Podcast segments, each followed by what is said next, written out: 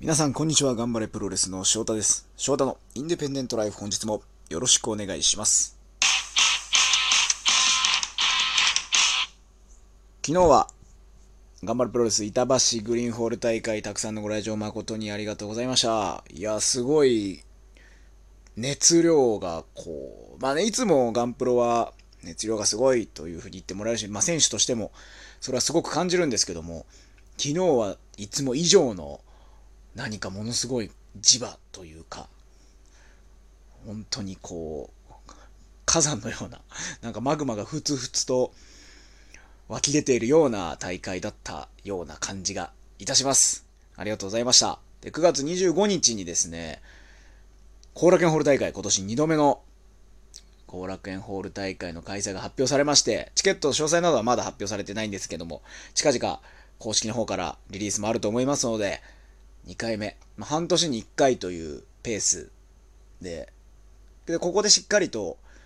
ガンプロ後楽園ホール大会も成功させて、2022年も最低でも月2回みたいなペースで後楽園を、最低でもですよ、最低でも。できたら、もうちょっと次のステージにガンプロが行くとこを見れたりするとね、僕なんかも嬉しいななんていうことを思い思いますが、まあ本当にみんなで、えー、ガンプロ、この勢いをね、6月結局4大会やったようなもんなんで、サイバーファイトフェスもね、あれも実質頑張れプロレス祭りのつもりでを、スターティングバトルに臨んでましたんで、よかったですね、この1ヶ月間。もう毎週ガンプロあったようなもんなんで、なんとか無事に駆け抜けることができました。まあ、さて、まあ、そんなガンプロを開けてですね、僕は今日、ふと思ったことがありまして、今このラジオトークを収録してるんですけども、まあ、いつものように、まあ、僕は歩くときはラジオを聞くわけですよ。ラジコで。で、ラジオを聞きながら、こう、ぼーっとトレーニング終わりで歩いて帰っていたらですね、まあ、いつも聴いてる夕方の大好きな番組なんですけども、今日は比較的楽曲が多めにかかる日で、まあ、せっかくなんで、ライブバージョンもかけましょうみたいな、こう、番組の流れになってですね、番組終盤だったと思うんですけども、ミスター・チルドレンのイノセント・ワールドという曲が、それのライブバージョンがこう流れてたんですよ。で、まあ、いつもまあずっとこう A メロから、ああ、やっぱミスチルかーと思いながらこう歩きながら聴いてて、サビ、もういよいよこっからサビ、ミスター・マイセルいつの日もこの胸に、でしたっけ？歌詞、ちょっと自信がないですけど、まあ、もうサビを待ってるわけですよ。もうミスター・マイセルフから僕はサビ待ち。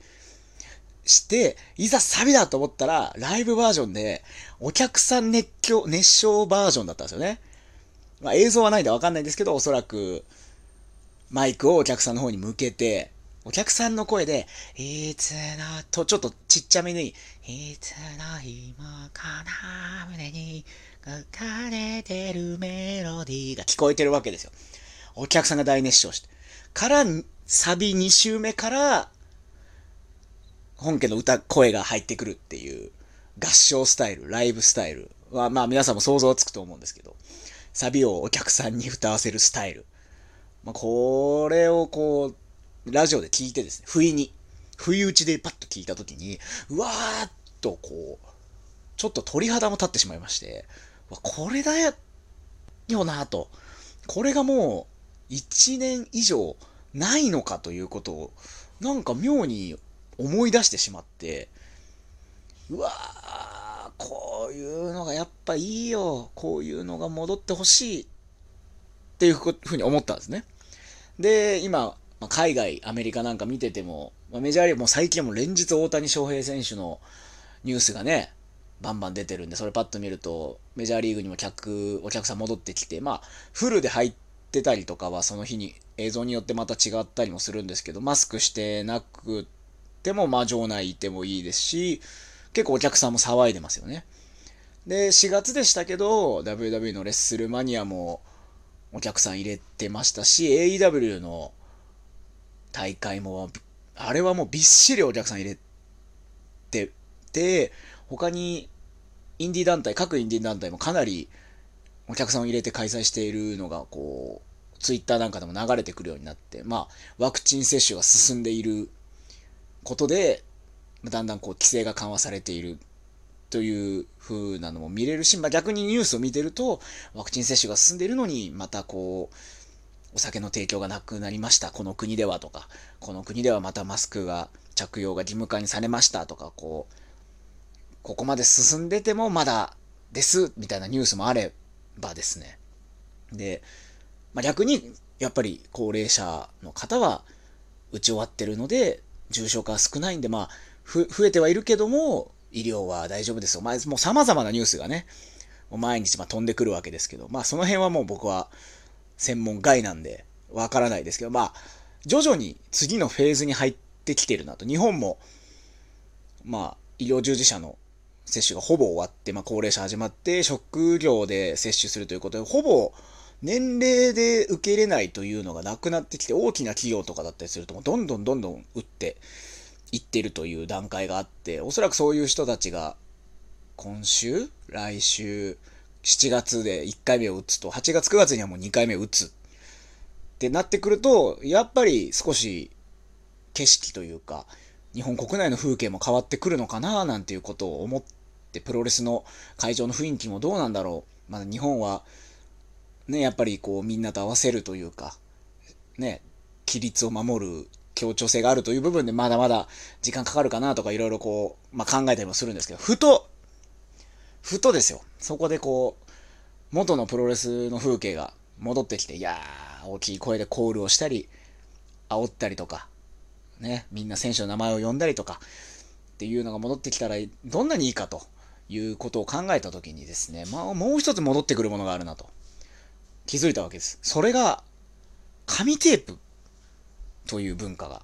日本のプロレスからありますね。選手がコールされた時に、ファサーっと細いテープ状の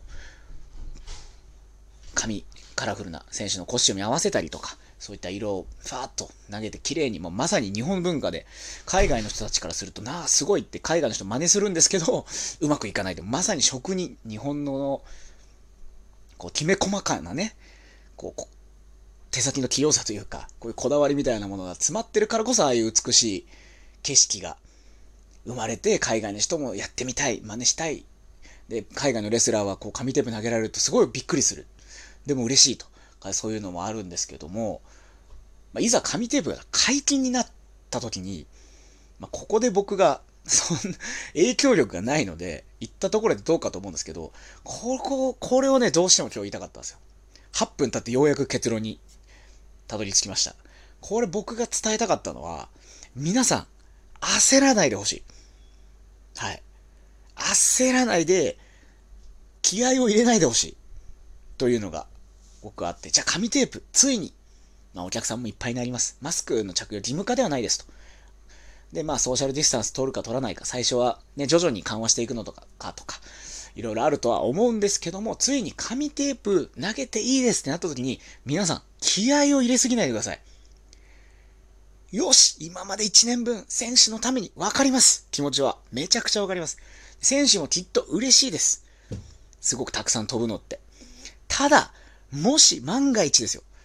気合入りすぎてですね。全試合引退試合のようなことになってしまったらもう大変なこわけですよ。工業が進まないですよ、それ。し、まあ、リング下に捨てますよね、一回。リング下にまとめて工業後に片付けるというのが、まあ、普通なんですけど、もう、普通の板橋グリーンホールレベルで、もう第2試合ぐらいでリング下が紙テープでいっぱいになってしまう可能性があるわけですよ。ビッグマッチなんかはね、一回休憩時間中に紙テープを捨てる作業なんて前は入れてましたけど、もう、それがね、板橋だと、この東京女子ガンプロなんていう言葉あるじゃないですか。もう、それで、ちょっとトラック1台紙テープで往復しないとダメですね、なんていうことになるか まあまあ、皆さん、その、分かってると思うんですけど、その、気合を入れすぎないでほしい。1回目で。もし、解禁になりましたと。今日から投げていいですよと。いや、もう1年分、選手のために、作って作って配るんだって。落ち着いてください。大丈夫です。しばらく投げれますから。まあ、よっぽどまた新たな病原菌がブワッとこう、世界でまたパンデミックがということがない限りは、ね、それか SDGs で髪を無駄にしないようにっていう、なんかすごい運動が起こるとか、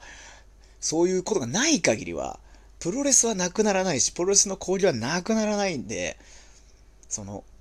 適度な、あの、程よく、こう、映えて、程よく勝たせてっていうぐらいで、十分嬉しいんじゃないかなっていう ふうに僕は思い、思いました。なんか。言いますよ。いや、紙テープ飛んだら嬉しいと。解禁されるよかったと。選手は声を出すでしょ。だけど、あの、皆さん、気合を入れすぎないでください。もう第1試合で工場がも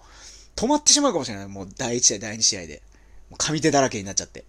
それどころじゃないと。もう大丈夫です。もう、あの、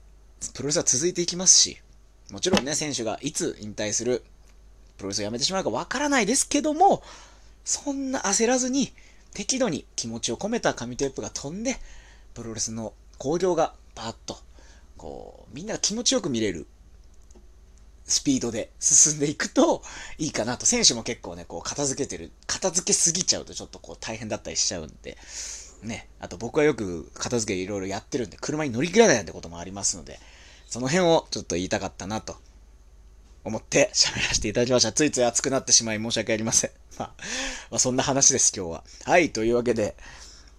私独自の神テロを 喋らせていただきました。今日も最後まで。いや、もう短くするつもりだったのに、がっちり12分喋ってますね。がっちり喋ってしまいました。12分